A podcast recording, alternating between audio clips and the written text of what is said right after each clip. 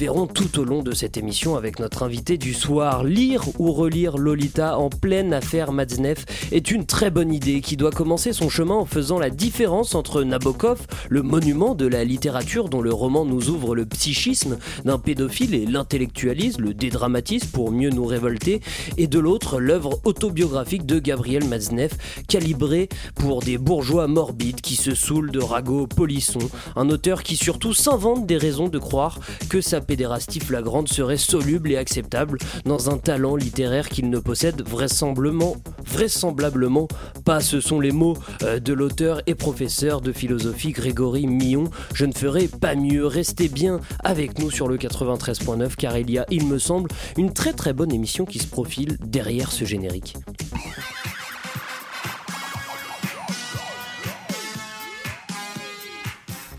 Je l'évoquais en édito, ce soir nous avons le plaisir de recevoir Anne-Claude Ambroise Rendu, historienne, spécialiste entre autres d'histoire de la justice et du crime. Durant toute cette première partie d'émission, nous questionnerons le sujet sulfureux de la pédophilie, origine, sentiment d'impunité, évolution de nos regards à travers les âges. Ce sera juste après ce sommaire. En seconde partie d'émission, nous irons à la rencontre de David Christoffel, auteur de documentaires et de créations sonores. Il animera prochainement à la BPI du Centre Pompidou Métaclassique, une émission de radio qui aborde la musique classique de façon à la fois ouverte et originale. Et puis évidemment, vous avez l'habitude, cette émission sera ponctuée par les traditionnelles chroniques, ces petits bonbons qu'on attend tous. Ce soir, c'est Valentine et Lily qui s'y collent. On parlera de podcasts féministes, mais aussi de nos chers amis du gestionnaire d'actifs BlackRock. Restez avec nous sur le 93.9. L'interview commence juste après ce son d'intro. Dans les années 70, portées par une génération d'intellectuels qui voulaient pousser plus loin la libération sexuelle, des dizaines de pétitions ont demandé une plus grande liberté sexuelle pour les enfants. Parmi elles, celle de janvier 77, publiée dans le journal Le Monde et écrite par Gabriel Matzneff, qui fait l'apologie de la pédophilie quand les enfants de moins de 15 ans sont consentants. Cette pétition est signée par 69 intellectuels, dont Louis Aragon, Simone de Beauvoir, Patrice Chéreau, Bernard Kouchner, Jack Lang ou encore Guy Hockengame, qui le 4 avril 1978 participait à l'émission Dialogue sur France Culture, une émission dans laquelle il défendait aux côtés de Michel Foucault la décriminalisation des relations sexuelles entre adultes et mineurs de moins de 15 ans. Nous avons un ami qui s'appelle Gilbert Villereau. Gilbert Villereau est inculpé pour euh, des faits qui sont extrêmement minimes, extrêmement légers, à savoir avoir simulé une masturbation devant des enfants et d'autre part d'avoir commis un attouchement sur l'organe sexuel d'un des gamins qu'il a rencontré au cours d'une promenade à vélo, fait extrêmement léger qui, dans n'importe quelle autre circonstance, à Paris notamment, n'aurait même pas valu la détention préventive. Ce soir, nous avons le plaisir de recevoir Anne-Claude Ambroise Rendu. Bonsoir. Bonsoir. Merci d'avoir euh, accepté notre invitation. À mes côtés pour mener cette interview, Gwen de la rédaction de Radio Campus Paris. Salut Gwen. Salut. Alors, euh, Anne-Claude Ambroise Rendu, vous êtes historienne, spécialiste d'histoire de la justice et du crime. Vous avez publié en 2014 chez Fayard un ouvrage Histoire de la pédophilie du 19e au 21e siècle, qui est, malgré sa publication il y a six ans, résolument au cœur de notre euh, actualité, avec ce qu'on peut nommer euh, l'affaire Matzneff, un écrivain accusé de pédophilie, alors même qu'il avait de la pédophilie, qu'il y avait, qu'il avait fait de cette pédophilie un de ses sujets préférés dans, dans ses romans. On vient d'entendre un extrait de l'émission Dialogue sur France Culture datant de 1978 pour Guy Hockenheim, euh, qui est un essayiste, journaliste militant à Libération. Toucher l'organe sexuel d'un enfant est un fait, je cite, extrêmement minime. Ça va nous permettre de, cadrer un peu notre sujet d'histoire. Où se situent les, frontières de, la pédophilie euh, Est-ce qu'elles se situent euh, à la simple attirance, aux attouchements, au viol C'est une très bonne question qui n'est pas résolu et qui, à mon avis, n'est pas en passe de l'être. Euh, parce que euh, deux choses. D'abord, pédophilie, c'est euh, une qualification qui existe à peine dans le code pénal et de manière très récente. donc, je crois que pour aborder la question, c'est quand même pas mal de partir du texte législatif, enfin de ce qui, de ce qui régit ces, ces questions-là du point de vue du droit. pédophilie, c'est un terme qui est inventé par la psychiatrie et qui a été utilisé assez tardivement d'ailleurs par la psychiatrie, euh, et puis par les défenseurs de, euh, de, la possibilité simplement d'avoir des relations sexuelles entre, entre adultes et, mineurs. Alors pour nous aujourd'hui, et la pédophilie, c'est quelque chose de très englobant, de très général. on a tendance à voir de la pédophilie partout, ce qui n'était pas le cas du tout de, des, des, des, années 70, où, et en tout cas quand la pédophilie était identifiée et ou revendiquée, ça n'était pas ça n'était pas forcément pour la condamner. C'est le cas de Matzneff, mais c'est le cas aussi d'Ockengame, qui lui-même, pour autant que je sache, n'était pas du tout pratiquant, mais défendait, disons, la possibilité d'une forme de... la possibilité tout simplement de la liberté sexuelle. En effet, euh, durant les années 70, on voit que en fait, c'est une période marquée par une forme euh, de domination du discours pro-pédophile dans le champ médiatique intellectuel, mais aussi scientifique. Et selon le sociologue Pierre Verdrager, euh, on l'a entendu sur France Culture récemment, eh bien, il y a eu à cette époque une instrumentalisation du relativisme culturel dans les sciences sociales. Est-ce que vous êtes du même avis? Moi, je serais plus neutre. Il y a une utilisation, effectivement, euh, parce qu'on est dans une, décennie, euh, après, après 68, hein, qui effectivement euh, mobilise beaucoup les, sciences sociales et les sciences humaines, hein, qui est une décennie qui est marquée par une intense activité de réflexion, d'interrogation, de questionnement euh, des rapports sexuels, des rapports entre les générations, des rapports sociaux, etc. Et donc, bah, on a mobilisé, pour, dans le cadre de ce questionnement, on a mobilisé effectivement un certain nombre de travaux scientifiques et d'intellectuels qui ont participé à cette réflexion, à ce débat, euh, en proposant parfois des, réponses qui nous semblent aujourd'hui absurdes euh, ou dangereuses, mais euh, qui ont eu le mérite au moins de lancer une réflexion sur toute une série de questions qui n'était jamais posée. Il y avait une espèce de, silence absolu qui régnait sur des pratiques qui existent depuis toujours, j'ai envie de dire. Hein. Simplement, on n'en parlait pas. Donc, l'intérêt de cette période-là, c'est d'avoir porté la chose, porté ces pratiques euh, dans l'espace public et d'avoir transformé ces, questions-là en, discussion publique. Je ne sais pas si, euh, on ne refait pas l'histoire, hein, mais si les pédophiles n'avaient pas eu, les défenseurs de la pédophilie n'avaient pas eu le front de euh, poser ces questions-là, je ne sais pas si on en parlerait aujourd'hui et si on en aurait parlé après pour, pour dénoncer ces pratiques. Hein, ils ont en quelque sorte déchiré le voile. Vous dites que, que, la définition de la pédophilie, elle est arrivée tard aussi par la psychiatrie. Est-ce qu'elle arrive, euh, vous dites tardivement, est-ce qu'elle arrive aussi dans ces années 70 bah, euh, dans, dans, le, alors, c'est une invention de la fin du 19e siècle. Bon, voilà. Dans, dans, qui est française qui est... qui est française, rendons, euh, rendons aux Françaises qui est au français, mais qui n'a pas eu, qui n'a eu aucun succès. Et c'est quand même Richard von Kraftebing, qui est un psychiatre autrichien, qui, à partir du moment où il est traduit euh, en français, est donc connu, hein, c'est un ouvrage qui s'appelle Psychopathia sexualis et qui est traduit en français au milieu des années 1890, il consacre une ou deux pages à la pédophilie, puisqu'il fait, fait donc euh, une sorte de, catalogue des pathologies sexuelles. Bon. Mais ensuite, on oublie complètement ce terme-là et les médecins eux-mêmes ne l'utilisent pas. Donc c'est vraiment les, au cours des années 70 qu'on on se met à utiliser ce terme pour le défendre, puisque au sens strict, pédophilie, c'est l'amour des enfants. Et pourquoi jusqu'au 19e siècle, la pédophilie n'était pas considérée comme un problème? C'est pas qu'elle n'est pas considérée comme un problème, elle a toujours été considérée comme un problème, c'est-à-dire c'est un de ces problèmes dont il vaut mieux ne pas parler.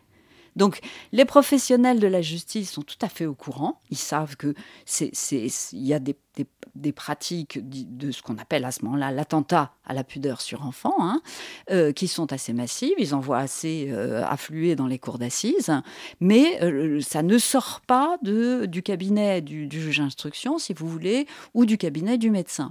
Ça, ça, ne, ça ne, on n'en parle pas dans l'espace public, sauf un très bref moment à la toute fin des années 1890 où on voit les journaux commencer d'évoquer un peu ces questions-là dans le cadre d'une d'une prise en compte de l'enfance et de, et de, la, de, de, voilà, de, ce que c'est que la, la réalité euh, particulière de, euh, de l'enfant.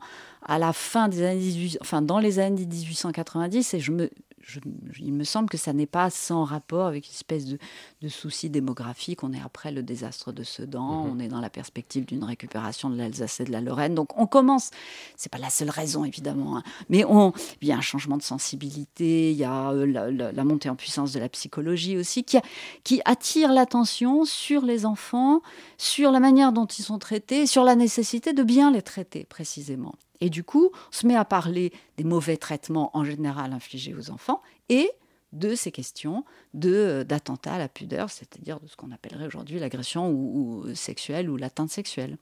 Et après les années 70, on assiste à une nouvelle euh, disparition lors des années, je ne sais pas, 90. Ah mais non, mais non, mais alors là, ça c'est l'amnésie actuelle qui, moi, m'étonne beaucoup. Hein, parce que pour, notre génération, moi je n'avais jamais, euh, avant cette affaire Maznev, finalement connu une période de, débat sur la pédophilie. Pour moi, c'était euh, très consensuel en fait. C'est-à-dire que c'était unanimement réprouvé. Voilà. Voilà, oui. non, il n'y a pas...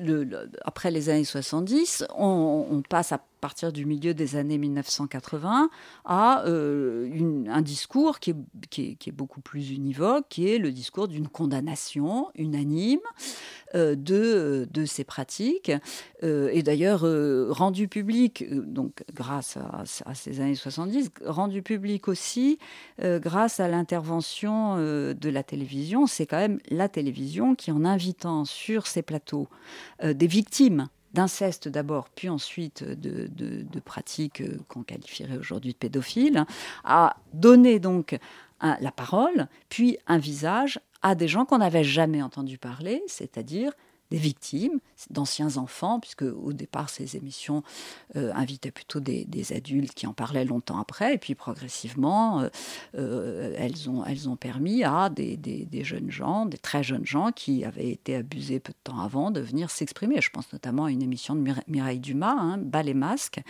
qui est peut-être un peu ancienne pour vous, mais qui en, dans les années 80 en 1995, elle, elle, elle fait, elle fait, elle consacre une émission à, cette question et exceptionnellement, cette émission est diffusée en prime time. Alors que d'habitude les émissions de Mireille Dumas c'est un peu plus tardif. Parce que précisément elle tient à ce que on en parle et qu'on en parle devant tout le monde pour tout le monde. Elle tient à s'adresser à tout le monde. Donc il n'y a, pas, il a pas eu de, retour au silence ou de retour à une espèce d'omerta euh, après, euh, après cette période des années 70. De la même façon que euh, je, m'explique mal comment euh, on a pu oublier les écrits et les prises de position tout à fait publiques et tout à fait médiatiques de Gabriel Matzneff, euh, parce que, bon, voilà, elles sont toujours dans le domaine public. Hein. Il suffit d'aller consulter des journaux un peu anciens, ou même de se référer à une, actualité beaucoup plus récente, pour savoir que Gabriel Matzneff n'a jamais fait mystère de ces pratiques. Oui, il le dit, il le dit tout au long de, son œuvre. Est-ce qu'il était aussi euh, euh, protégé euh, en quelque sorte par un milieu intellectuel bourgeois ou bourgeois, pas plus. Oui, enfin. On dit de lui que c'est un bourgeois. On dit de lui que c'est un dandy de Saint-Germain-des-Prés. C'est un dandy de Saint-Germain-des-Prés qui, d'après euh, Vanessa Springora, vivait quand même dans une toute petite chambre. Euh, bon, je pense pas qu'il ait jamais très bien gagné sa vie. La preuve, c'est qu'il a dû quand même compter sur les subsides de l'État euh, depuis mmh. depuis plusieurs décennies. Hein. c'est un bourgeois au sens peut-être flaubertien, c'est-à-dire que voilà, ça ça caractérise pas une, une appartenance sociale, mais un certain état d'esprit. Euh, ce qui est certain, c'est qu'il a été protégé, même si c'est pas un bourgeois au sens strict, il a été protégé par une situation, oui, de dominant, puisqu'il est un dominant intellectuel, il est un dominant culturel. Il a une chronique au monde, il a, bon, il est très introduit dans les cercles littéraires et intellectuels, euh, pas spécialement, euh, pas spécialement d'ailleurs. qui sont pas spécialement marqués par une appartenance politique Hein, Matzneff n'a jamais été un homme de gauche. Elle touche toutes les, classes sociales, cette pédophilie ou euh, Alors oui. Euh, qui, elle touche en fait? Qui sont les, victimes tout le monde, de, mais tout le monde, absolument tout le monde. C'est la chose la mieux partagée du monde. Euh, au XIXe siècle et pendant une large partie du XXe siècle, les affaires qui arrivent à la cour d'assises sont des affaires qui, qui concernent presque exclusivement les classes populaires parce que c'est là qu'on dissimule le moins euh, euh, la chose.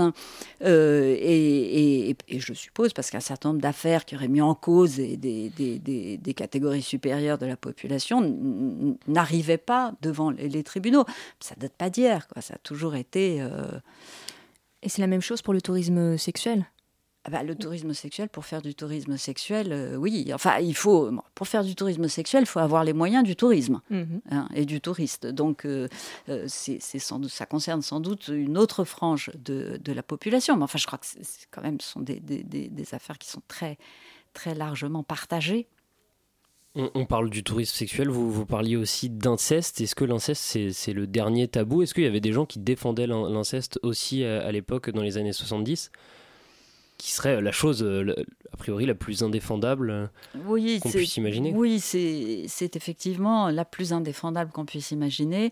Euh, non, il n'y a pas vraiment de défenseur de l'inceste. Et d'ailleurs, cette plaidoirie pro-pédophile, pour, pour un certain nombre de ses représentants, parce qu'il y avait il n'y avait pas que Matzneff, s'est positionné en disant aussi, nous qui, en quelque sorte, attirons les enfants hors du cercle familial, nous sommes les meilleurs défenseurs contre l'inceste parce que la famille, c'est quand même euh, un, cocon idéal pour toutes sortes de pratiques incestueuses, incestuelles. Euh, il y a une atmosphère au sein des familles qui, euh, voilà, qui est incestuelle, même s'ils n'utilisent pas le mot, puisque je crois que le mot date de 1980. Vous restez avec nous, Anne-Claude Ambroise Rendu. Tout de suite, une petite pause musicale sur le 93.9.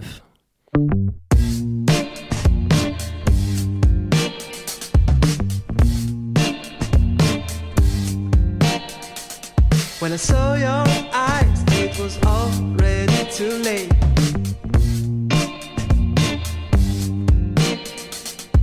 I couldn't turn back, you were moving like a snake.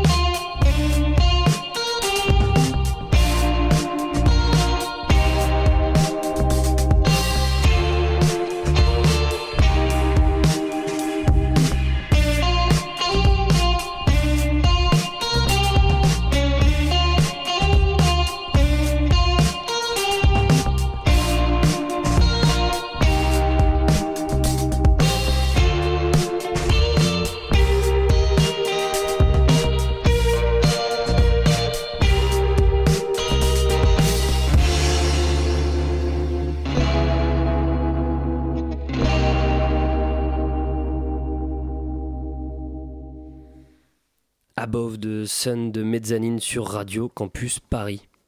La matinale de 19h sur Radio Campus Paris. Nous sommes toujours en compagnie de Anne-Claude Ambroise Rendu, historienne spécialiste entre autres d'histoire de la justice et du crime et auteur de l'ouvrage Histoire de la pédophilie du 19e au 21e siècle. Gwen, tu voulais relancer? Oui, aujourd'hui de plus en plus de voix s'élèvent pour dire que l'inceste est encore une chape de plomb. Est-ce que vous êtes d'accord? Oui, je suis tout à fait d'accord. Euh, et, d'ailleurs, on, le voit, enfin, l'affaire actuelle euh, me semble tout à fait éclairante de ce point de vue-là. Euh, j'ai envie de dire, l'arbre Matzneff, c'est l'arbre Matzneff qui cache la forêt de l'inceste. C'est-à-dire que, voilà, on, s'occupe beaucoup de, de, Matzneff avec, je pense, dans certains médias, une certaine délectation, parce que c'est l'occasion de, de, se payer un homme qui a beaucoup défrayé la chronique dans les années 70. Et donc, voilà, c'est l'occasion de lui faire un sort. Et on ne voit pas que, que la grosse majorité des, agressions sexuelles et des atteintes sexuelles commises sur les mineurs se font dans le cercle des très proches, voire dans le cercle familial. Donc c'est là c'est là que euh, là réside en tout cas un problème très important euh, dont on ne parle pas. Pour, euh, ou dont on parle très peu et dont d'ailleurs le traitement judiciaire pose toute une série de problèmes considérables. Oui, il n'y a pas que la question de l'hypermédiatisation de l'affaire Matzneff, il y a aussi un, vrai problème judiciaire. Euh, c'est un peu comme pareil pour les, pour les viols. On sait qu'aujourd'hui, a très peu de procès qui ont pu bien être sûr, complètement... Bien sûr, avec cette difficulté pour la justice qu'il faut quand même pas négliger, hein, c'est que euh, dans, dans, ces affaires-là, la question de la preuve est évidemment infiniment difficile à établir et que c'est une parole contre une autre euh, et que donc le, le, un, un, des soucis de la justice et des professionnels de la justice, c'est de ne pas commettre d'erreurs judiciaires. C'est pas rien. Hein. Hein. C'est une garantie euh, de nos libertés aussi, ce souci-là. Et qui sont les, pédophiles? Ce sont des, malades? Ce sont des, des, monstres? Ce sont des gens qui ont une pathologie? Ce sont... Alors, si vous posiez la question à un représentant des sciences du psychisme, je pense qu'il vous ferait une réponse tout à fait différente. Moi, je n'en sais rien, puisque donc c'est une catégorie psychiatrique. Donc, euh, bon, ce que je constate, c'est que la, clinique, disons, de, la pédophilie est une clinique assez variable et finalement, bon, pas toujours très, pas toujours très claire. Euh, un, monstre, certainement pas je pense que désigner un infracteur, quel qu'il soit, euh, par, le, par le vocable monstre, c'est une façon commode de se débarrasser de la question et du problème en l'excluant en quelque sorte du lot commun, du lot euh, humain, et en, en, refusant de considérer qu'il peut y avoir derrière euh, cette, cette criminalité, quelle qu'elle soit, une question sociale, voire une question politique. Donc non, je ne qualifierais pas de, monstre. D'ailleurs, c'est ce que Adèle Haenel rappelait, hein, et que je trouvais tellement intelligent, enfin tellement, oui, intelligent, parce qu'il faut être en, état émotionnel de, dire ça. Non, son, son agresseur, ou, euh, elle ne le considère pas comme un monstre, elle ne prétend pas qu'il est un monstre, et elle lui demande au, contraire, en, assumant ce qu'il a fait, de réintégrer la communauté des, des, humains et la communauté des citoyens. Et voilà, oui, exactement. Sur euh, Mediapart, elle a même dit les monstres, ça n'existe pas. C'est nous, nos amis, nos, bien sûr, pères. Bien sûr, bien sûr, parce que l'agresseur sexuel, c'est voilà, il est, il est, il fait partie de notre vie quotidienne. Hein. Et euh, Maya Mazorette, euh, chroniqueuse pour Le Monde, a même dit qu'il serait aussi pertinent de ne plus parler de prédateurs sexuels pour parler des pédophiles. Oui, sans, sans doute, oui, sans doute. Il y a un autre mot dont, j'ai envie de parler, et puis c'est le titre euh, du livre qui est au cœur de, cette affaire euh, Matzneff, c'est le consentement. Euh, je m'interroge sur quels étaient les arguments, dans les années 70 notamment, des, pas des pro-pédophilie, mais des gens qui, qui souhaitaient légitimer la, la, pédophilie. Quels étaient leurs arguments? Ah, Il y en avait toute une série. Le premier argument, c'était les mineurs ont droit au désir ils ont droit à la jouissance, donc pourquoi leur interdire, a priori, une possibilité de relations sexuelles avec un adulte dans la mesure où ils sont consentants précisément. Euh, et puis ensuite toute une série d'arguments, alors plus, évidemment de plus ou moins bonne foi. Hein.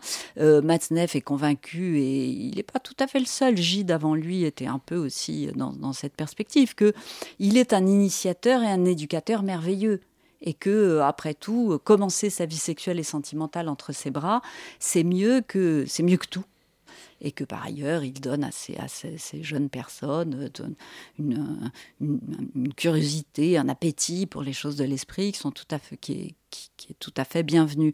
Euh, il y a d'autres arguments qui consistent bah, justement à vouloir libérer l'enfant de la tutelle familiale, de la tutelle des mères, ça c'est plutôt l'argument de, Tony Duvert. Et puis euh, un, troisième type, je dirais, qui est plutôt celui de René Scherrer, qui est il faut repenser entièrement l'ordre familial d'une part et puis l'ordre éducatif d'autre part, hein, qui opprime les enfants et qui euh, met le couvercle en quelque sorte sur la possibilité même pour eux d'éprouver et d'exprimer un désir sexuel.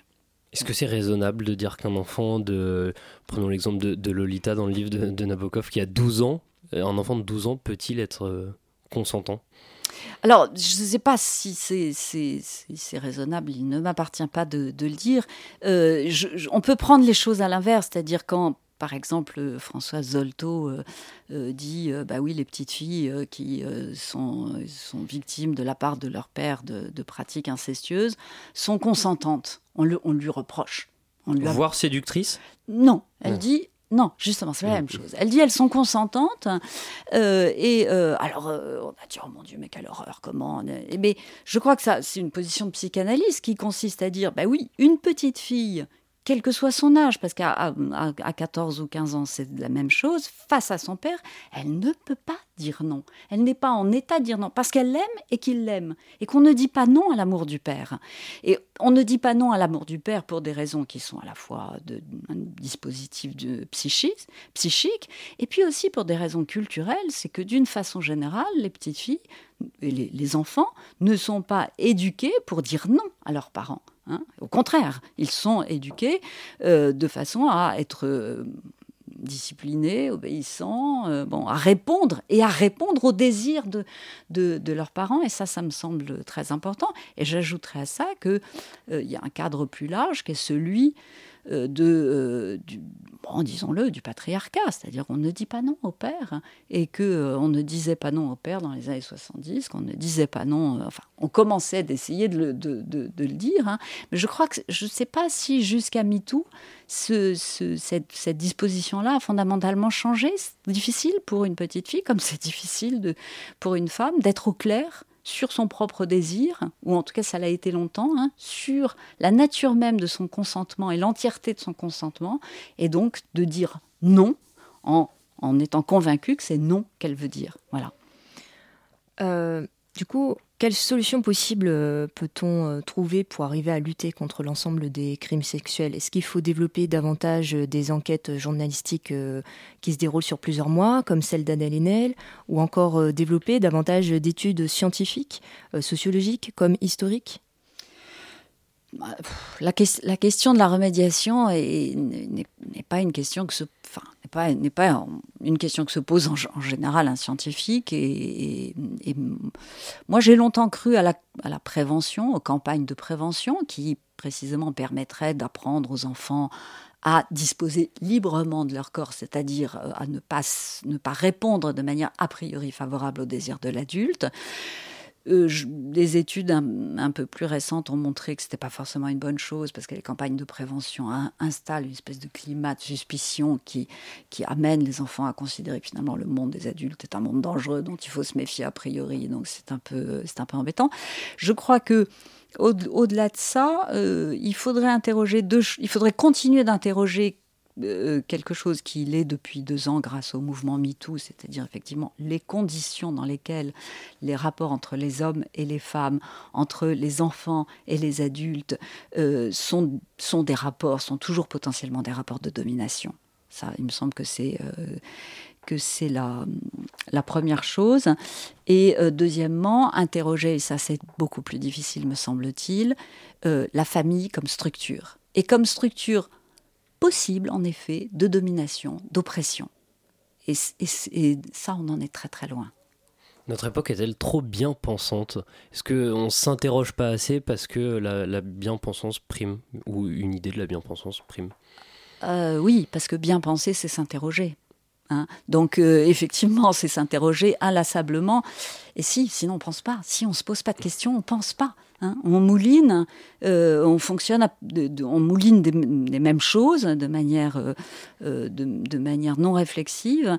Et je crois que oui, il faut continuer à s'interroger, il faut continuer à, poser toutes les questions, y compris par exemple la, question que j'évoquais tout à l'heure, qui est la question des gestes. En effet, on a tendance à mettre dans le même, dans le même sac tous les gestes qui qui ont un rapport avec la sexualité euh, en considérant que bon ben, donc on a un acte de pédophilie ben, il faut voir ça. Et de la même façon continuer d'interroger les âges. C'est-à-dire c'est pas la même chose. C'est pour ça que euh, Masnev se défend il n'a pas complètement tort. Il dit je ne suis pas pédophile je suis éphébophile. C'est pas la même chose de violer euh, un petit garçon une petite fille de 6 ans et de séduire une adolescente de 14 ans et quel est votre regard, euh, je voulais finir là-dessus, sur l'affaire Matzneff en tant qu'historienne euh, Est-ce que vous, est-ce que, parce que vous êtes aussi, euh, je crois, historienne spécialiste des médias, quel est votre regard? Rapidement, je vous pose une question très large tout à la fin de mon sujet. Oui, alors pour, pour, pour, donner une réponse rapide, euh, c'est un regard euh, un, peu amusé ou interrogatif, parce que au fond, euh, ce qui est actuellement l'affaire Matzneff, qui explose comme une bombe, qui, une bombe qui, qui, qui mobilise les médias sur, sur une les médias et un certain nombre d'intellectuels aussi, hein, selon une modalité d'indignation, euh, m'étonne parce qu'au fond, tout ça est me semblait très connu, très connu depuis que Matzneff a écrit, il n'a rien, puisqu'il n'a rien caché de, ses pratiques, très connu aussi parce que précisément, il existe en sciences sociales et humaines un certain nombre de travaux sur ces questions euh, qui euh, auraient dû être connus. Donc on, a l'air de découvrir quelque chose, il ne s'agit pas d'une découverte. Et ça, c'est typique du traitement médiatique, c'est-à-dire que les médias ont la mémoire très courte et qu'on on découvre toujours des choses nouvelles, y compris lorsqu'elles elle ne l'était pas. Bon, c'est ce qui fait l'actualité, sinon il n'y a pas d'actualité. Hein. Merci Anne-Claude Ambroise Rendu d'avoir accepté notre invitation. On rappelle à nos auditeurs que s'ils veulent aller plus loin, ils peuvent se procurer euh, votre ouvrage Histoire de la pédophilie du 19e au 21e siècle, publié chez Fayard. Merci également euh, à Gwen d'avoir mené cette interview à mes côtés. Tout de suite, un petit intermède musical sur le 93.9.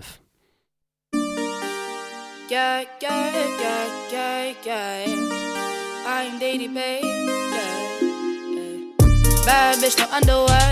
2020 gon' pull up an egg. Yeah, bitch, I know where you can go home. Uber, Uber everywhere. Yeah, take my bitch everywhere. We be getting money everywhere. Yeah, they don't even know. They be throwing shade everywhere. My heart is good, yeah, it's pure. Yeah, you know that I need your love. Yeah, energies follow me, but I don't see that soul. Yeah. Have a little faith in me, yeah, it's all I need, yeah. Baby, you're all I need, yeah. You're my G. Bad bitch, no underwear. 2020 gon' pull up an egg, yeah. Bitch, I know if you can go home. Uber, Uber everywhere, yeah.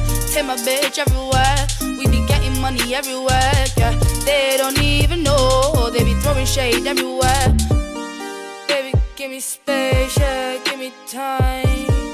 I don't even scratch, cause I know you mine. All these haters out trying to take a smile. All these haters out trying to take a smile. I heard about this bitch called Ruby. She be making moves to man that knew me. Ooh, I think I like her, like her, like her. I might have to wife a wife a wife her. Bad bitch, no underwear. 2020 gon' pull up an egg, yeah. Bitch, I know if you can go home. Uber, Uber everywhere, yeah. Take my bitch everywhere. We be getting money everywhere, yeah. They don't even know. They be throwing shade everywhere.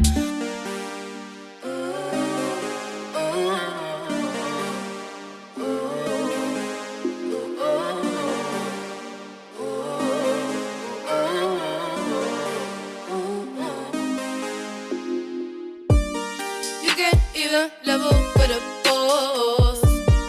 Don't play around with my soul. You can't compete with my soul. No, you can't even level with a boss. Bad bitch, no underwear. 2020 gon' pull up an egg, yeah. Bitch, I know if you can go home. Uber, Uber everywhere, yeah. Take my bitch everywhere. We be getting money everywhere. Yeah, they don't even know. They be throwing shade everywhere. Bitch, no underwear. 2020 gon' pull up an egg. Yeah, bitch, I know where you can go home. Uber, Uber everywhere. Yeah, take bitch everywhere. We be getting money everywhere. Yeah, they don't even know. They be throwing shade everywhere.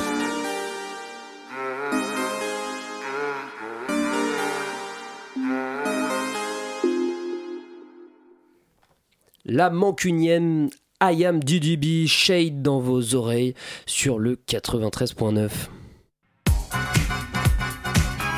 La matinale de 19h. Du lundi au jeudi sur Radio Campus Paris. Tout de suite, on passe à la première chronique de cette émission. Valentine, tu vas nous parler de podcast féministes. Et oui, en effet. Mais avant tout, quand on cherche désespérément un sujet de chronique intéressant, un truc qui pourrait nous égayer, quoi, en ce début de janvier terne, où l'on est tous à Paris à vélo, ou à l'attente du prochain RER qui a lieu dans exactement 111 minutes, on se dit que non, la réforme des retraites, on en a, mais vraiment marre. Parce que, avec ou sans âge pivot, bah, le principe de l'universalité et de l'égalité des chances sera toujours là pour nous duper. Et oui, ne soyons pas dupes pour nous écraser. Et on voudrait être enfin sûr de pouvoir vivre, vieillir et mourir, oh oui, en paix, et ce dès l'âge de 22 ans. Non mais franchement, vous avez compris un truc, vous, à cette suspension d'Edouard Philippe du projet de loi sur l'âge pivot à 64 ans dès 2027 Pas vraiment, non. ça signifie que si, on aura bien notre petit bonbon là devant les yeux, que ce soit en 2027 ou 2037, à croquer à 62 ans. Si on continue là, bah, on aura tous les cadeaux qu'on veut, à 64, 66 ou même 67 ans. Sinon, attention, malus et punition. Mais alors, quel sujet, Valentine? Parce que là, t'es bien dans la réforme, là, dans le panneau de l'âge pivot. T'as raison. Pour commencer l'année, euh, j'avais pensé faire une chronique féministe, mais avec des sujets rigolos. Et le plus fun dans tout ça, c'est qu'il y a des féministes de l'école des hautes études en sciences sociales, petite pub pour l'école, ultra mobilisée contre la réforme. Elles ont truqué dans leur podcast de fiction sonore leur voix devenue elfe et pingouin dans la maison du Père Noël pour dire, en trois épisodes, que les féministes, elles aussi, All they want for Christmas was la grève. Et alors, c'est le moment de dénoncer le plastique, l'ubérisation, le hacking, la retraite par points et le Père Noël fou au pouvoir. Les elfes, ils vont la grève contre la bouse de la réforme et les heures d'emballage des cadeaux, c'est si long d'obtenir sa retraite. Ah oui, et le podcast, je l'ai écouté sur Spotify, ça s'appelle Bufféminisme. Moi, je vous dis, ça nous nourrit bien mieux que la réforme. Ouais, là, tu me convaincs plus, mais euh, on n'a pas eu un invité féministe il y a peu? Mais si, Martin Page qui disait à l'antenne aux hommes de lire avec leurs femmes des écrits féministes au lit plutôt que le Kama Sutra. Parce que euh, bah, la pénétration exclusivement masculine et les rapports de force sont outdated. Je l'ai trouvé excellent et je vous assure que c'est de l'actualité chaude car ce matin sur Facebook, j'ai enfin liké la page de la rencontre entre Victoire Tuaillon qui a écrit Les couilles sur la table, la masculinité en question, et Martin Page, auteur d'Au-delà de la pénétration, le vendredi 28 février à 20h, 60 rue Belleville. Mais là, c'est un peu vague. T'as pas un épisode précis à nous donner? Oui, des, des podcasts de Victor Tuaillon. Eh ben, que crois-tu? Ce n'est qu'après des fêtes de fin d'année, où l'on a pu tous s'insulter sur des sujets sensibles, car on fonce tête baissée pour défendre sa patrie plutôt que de préserver les sensibilités de chacun, que j'ai écouté le guide de survie aux fêtes de famille. C'est le dernier épisode des coudes sur la table. Euh, non, couilles, eurolapsus. Et là, je me suis dit que c'était une bonne rétrospective pour me former pour le Noël prochain. Car oui, Victoire, elle a raison. Les propos féministes en famille, ça passe ou ça casse. Voici une solution sage parmi d'autres. N'évitons pas les conflits, mais faisons entendre les idées dans la mesure du possible. Oui, euh, ça peut être compliqué, on est d'accord, en respectant le vécu de l'autre. Mais elle est vite suivie euh, d'une autre un peu moins sage. Faisons comprendre aux uns et aux autres qu'ils ne sont pas les rois du monde et que s'ils ne sont pas victimes de sexisme, d'homophobie ou de racisme, ce n'est pas le cas de toute la société et de toute la planète. Franchement, bien vu euh, et bien dit. Et s'il vous faut euh, encore de la diversité, il y a le dernier épisode de La Poudre intimiste du 9 janvier de Lorraine Bastide qui reçoit Iseut, une chanteuse, compositrice, top lineuse, en gros créatrice de mélodies, j'en ai retenu, que les femmes et les hommes ont tout intérêt à défendre leur talent. Enfin bon, vous l'aurez compris, pour ma, première, pour ma première chronique, je vous souhaite une très bonne année 2020, très bonne décennie aussi, allons-y. Revendicatrice mais peut-être pas mélancolique car on peut toujours défendre des idées qui déconstruisent. Et surtout, si vous vous sentez seul, non, pas des compteurs à zéro, mais chaque jour, chaque semaine, chaque mois, on en mange des podcasts féministes. Merci, je sais, c'était ta première chronique du coup. Oui. Je ne savais pas, eh ben, bravo, c'est super. Tout de suite, on va passer au Zoom de la rédaction. Lou est allé à la rencontre de David Christoffel à la Bibliothèque publique d'information du Centre Pompidou. Le Zoom, dans la matinale de 19h. David Christoffel est créateur sonore, réalisateur d'émissions de musique et notamment de l'émission Métaclassique qui concerne la musique classique mais pas que et qui existe depuis un an. À partir de demain sont programmés les enregistrements en public de cette émission Métaclassique. Bonjour David Christoffel. Donc Métaclassique c'est une émission de radio qui n'est associée à aucune radio et qui est uniquement créée par vous. Euh, oui, enfin sinon qu'elle est abondamment relayée par le réseau des radios euh, campus et puis par euh, beaucoup d'autres radios libres généralistes un peu partout en France. Alors quel est le sujet de l'émission et qu'est-ce qu'on y entend? Ben, son titre métaclassique indique qu'il y a une espèce de mouvement pour aller au-delà du seul objet classique et aussi au-delà de la seule période de la musique classique. Donc il s'agit de parler de musique comme on dit souvent, savante, euh, mais euh, en croisant des euh, points de vue dessus qui peuvent aussi se nourrir d'autres savoirs que les savoirs sur la musique. donc typiquement, c'est un lieu idéal pour se faire par exemple rencontrer un historien avec un musicologue qui vont converger à prendre en charge une, une thématique qui va nous permettre d'écouter la musique classique avec des enjeux qui peuvent être philosophiques, qui peuvent être culturels, qui peuvent être sociétaux. Et c'est pour ça que chaque émission part d'un verbe d'action qui va nous permettre de, tourner un petit peu autour et dans le répertoire. Jusqu'alors, on, est on en est à combien de nombre d'épisodes? L'émission a pile un an ce mois-ci, puisque je l'ai démarré vraiment tout début 2019, et donc on doit en être autour de 50 maintenant.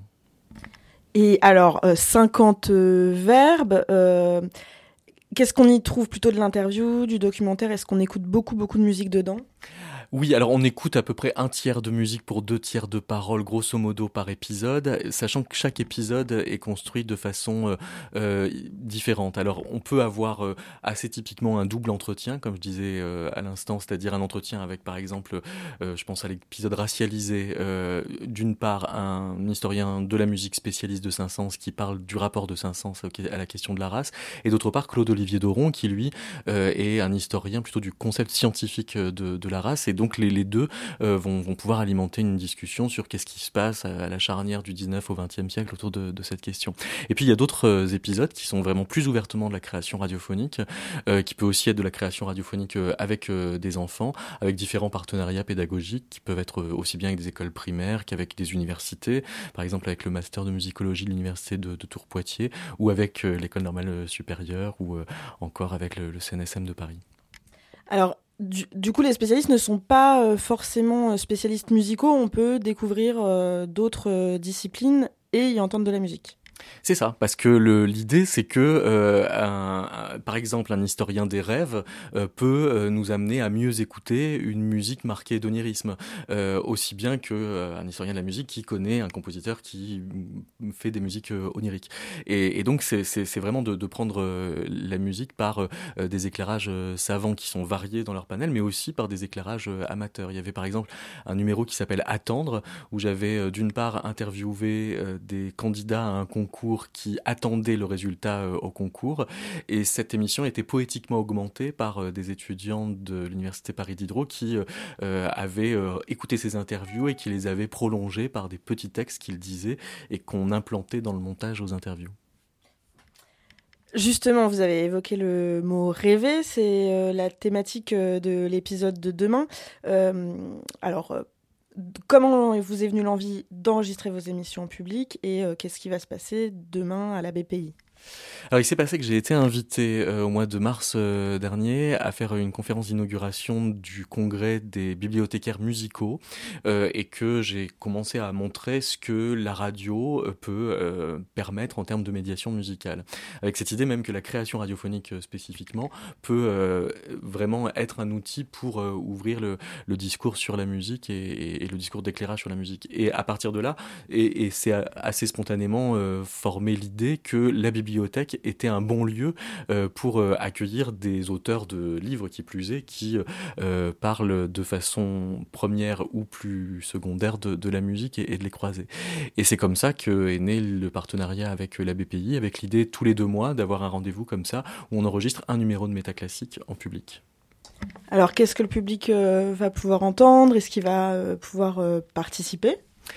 Le public, non, pour l'instant, n'est pas amené à participer. Enfin, on n'a pas encore euh, pensé à une formule qui soit euh, participative. Là, c'est plutôt comme un plateau euh, avec trois invités. en l'occurrence, pour rêver, il y aura Jacqueline Carrois, qui est historienne des rêves, Elisabeth Brisson, qui vient de faire un livre sur Berg, qui est un compositeur pour qui le, rêve est spécifiquement important. Et pour avoir un regard critique sur l'idée que le contenu musical n'est pas forcément comme un rêve, ou en tout cas n'est pas à tous les coups quelque chose qui se décrypte de la même façon, le philosophe Santiago Espinoza qui réfléchit beaucoup à ce que euh, la musique est une espèce de, signifiant sans signifier ou du moins intransitif et que son, et, peut-être même un signe inexpressif. Est-ce que c'est un débat de spécialistes ou est-ce qu'on va euh, pouvoir euh, accéder à des questions sur le son qui peuvent être plus pédagogiques et plus simples à comprendre moi, je pense que c'est pédagogique de justement croiser euh, des euh, paroles qui, tout en étant spécialistes, sont spécialistes à des, à des niveaux différents. Euh, donc, on va aborder Freud comme on peut aborder Freud quand on n'y connaît pas grand-chose, puisqu'en l'occurrence, il n'y aura pas de spécialiste de la psychanalyse. mais donc, il y, y, a cette histoire de qu'est-ce que c'est que dans les rêves, ce qu'on analyse, ce qu'on n'analyse pas, qu'est-ce que c'est qu'une musique qui est censée être onirique, est-ce que ça veut dire qu'il faut la décrypter ou pas, ou est-ce qu'elle est là pour nous faire rêver, mais alors est-ce que rêver, euh, ça veut dire euh, juste laisser euh, planer son imagination, on ne sait pas où, ou est-ce qu'au contraire, ça veut dire laisser planer son imagination, mais pour en saisir un sens qui serait plus profond que celui qui flotte au-dessus? Donc c'est vraiment toutes ces questions qu'on peut se poser chacun quand on rêve, qu'on va poser à des gens, des gens qui ont déjà réfléchi au rêve. Et je pense que voilà, la, la, musique classique peut être un support pour porter ces réflexions existentielles sans que ce soit un débat d'experts, même si ce sont des gens qui ont une expertise, euh, je pense pas que ça, qu'il en ressorte euh, un débat difficile d'accès, au contraire. Alors demain la thématique c'est rêver, euh, les, prochains, les prochaines dates et les prochaines euh, thématiques pour retrouver ces émissions en public alors la prochaine date c'est le 11 mars, a priori, mais ça reste à confirmer, la thématique ce sera parachevé. Qu'est-ce que c'est que prendre une partition incomplète du répertoire et euh, la parachever, notamment autour de la figure de Debussy? Et le rendez-vous suivant ce sera le 20 mai, euh, où là on parlera du problème de la discipline dans l'éducation musicale, le fait que les rapports euh, entre profs et élèves en musique sont particulièrement potentiellement violents, sont particulièrement aussi autoritaires, et on aura Rémi Campos, qui est historien de la musique euh, du Conservatoire national supérieur de musique de Paris, et puis, euh, a priori, mm, sous réserve, Marie Tégaride. Quel verbe résume cette discipline prof-élève en musique? Discipliné. D'accord. Merci. Merci. Merci à Lou et à David Christoffel pour cet entretien. La matinale de 19h sur Radio Campus Paris. Et avant de clôturer cette émission, Lily, tu nous fais une petite mise au point sur un nom dont on entend très trop souvent parler en ce moment, le gestionnaire d'actifs BlackRock. Bonsoir Lily. Bonsoir Lucas, hello les amis, j'espère que vous êtes en forme car je m'attaque aujourd'hui à un sujet sportif en effet. BlackRock et les fonds de pension. Youhou Allez, allez, on ne s'endort pas. Si, si, si, c'est hyper sexy les fonds de pension. Vous allez voir comme c'est marrant. Et contrairement à son nom, ça ne concerne pas que les pépères en fin de vie qui préparent leur farniente longue durée. En effet, ce soir, j'ai souhaité mettre en lumière un cas d'école de faites ce que je dis, mais pas ce que je fais. Je suis partie d'une idée. J'essaye de comprendre les hurlements de poulets énervés poussés par nos copains les grévistes au siège de BlackRock à Paris mardi dernier. Et dans le même temps, comprendre pourquoi je suis assaillie partout dans les news par le portrait incroyablement flatteur de Monsieur Jean-François Cirelli. Ah oui, et c'est qui ce Monsieur Jean-François Cirelli? Alors, c'est un incroyable double menton monté en orteil de chameau, une vraie beauté bourgeoise à la française, tout en charme, en rondeur et... Euh, oui, enfin, euh, qu'est-ce qu'il fait? Ah, ah, Oui, pardon Lucas, je, je, m'égare. Revenons-en à nos moutons, ou plutôt à, à nos bifetons. Le petit Cirelli, au-delà de recevoir une médaille en chocolat de notre gouvernement, c'est un monsieur méritant. Il a en effet beaucoup transpiré hein, depuis ses études à l'ENA, puisqu'il a mangé à pas mal de râteliers. Il a été conseiller de notre pop star préféré Jacques Chirac. Et puis de Raffarin, mais aussi patron de Gaz de France. Il pointe aujourd'hui chez l'infameux BlackRock. C'est d'ailleurs très rigolo car ses copains prennent sa défense sur Twitter, car il a un petit peu subi depuis la remise de la médaille en chocolat. L'ancienne présidente du MEDEF, Laurence Parisot, a défendu son bon copain Cyrili en évoquant sur Twitter un serviteur de l'État. C'est assez rigolo vu qu'aujourd'hui, Double Menton à orteil de chameau, c'est quand même le patron de la branche française de la plus grosse société de gestion d'actifs et d'investissement au monde, accessoirement un groupe américain. Merci le serviteur de l'État. Et oui, rien que ça, vous comprenez, il fallait bien faire un peu de privé pour sécuriser sa retraite. Et quel choix stratégique. En effet, Black Rose pèse. Et pèse lourd. Avec près de 7 000 milliards de dollars américains. Et oui, les amis, vous avez bien entendu. Alors, pour vous donner une idée claire, hein, parce que 7000 milliards, bon, ça veut pas dire grand-chose, c'est quand même plus de deux fois et demi le PIB français et plus de 7 milliards de fois, 7000 milliards de fois mon livret A. Une sacrée somme qui implique un grand pouvoir. Et comme vous le savez tous, un grand pouvoir implique de grandes responsabilités. Du coup, avec tout ce pouvoir, Larry a pris un peu la grosse tête. Euh, mais une seconde, qui est ce Larry? Larry, ah oui, pardon, Larry de son petit nom ou Lawrence Douglas Fink est le grand CEO de BlackRock, autant dire le vrai patron et le boss de notre cher et tendre double menton orteil de chameau français. Larry a donc pris la mesure de ses grandes responsabilités en tant que dirigeant d'un tel fonds d'investissement, fonds qui comporte entre autres des actions de ça et là dans tous les secteurs de l'économie sur tous les continents. Voilà. Il a donc écrit un mot doux adressé aux autres CEO du monde il y a de ça quelque temps, avec pour titre A Sense of Purpose, que l'on pourrait traduire par un sentiment de responsabilité. Dans son courrier, il adresse au CEO l'idée qu'il serait temps de prendre des décisions sensées et à peu près sympas en prenant en compte la fin des ressources naturelles et le respect des humains comme code de conduite, et cela malgré la chute des États. Pour résumer, Larry exhorte les patrons à la décence et à la gestion responsable de leur activité, sans même faire le point sur son propre bébé BlackRock et sur les conséquences des investissements passifs de son groupe. Ah, quel bel exemple de fais ce que je dis mais pas ce que je fais. Merci Larry, qu'est-ce qu'on ferait pas sans les grandes figures comme toi pour nous guider, nous les pauvres citoyens ignorants?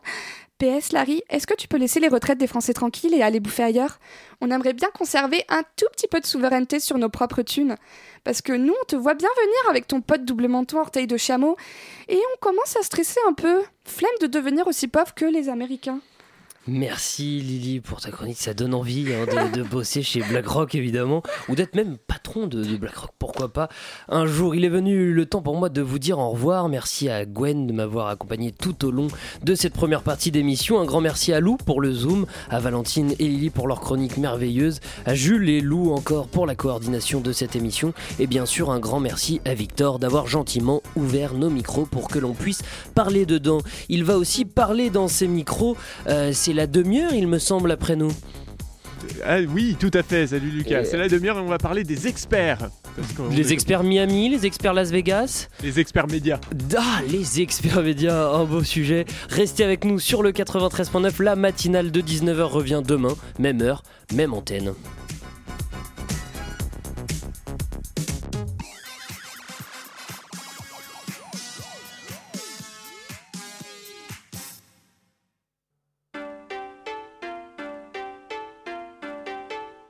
L'auteur re euh, de cet ouvrage ou Non, je suis l'autrice.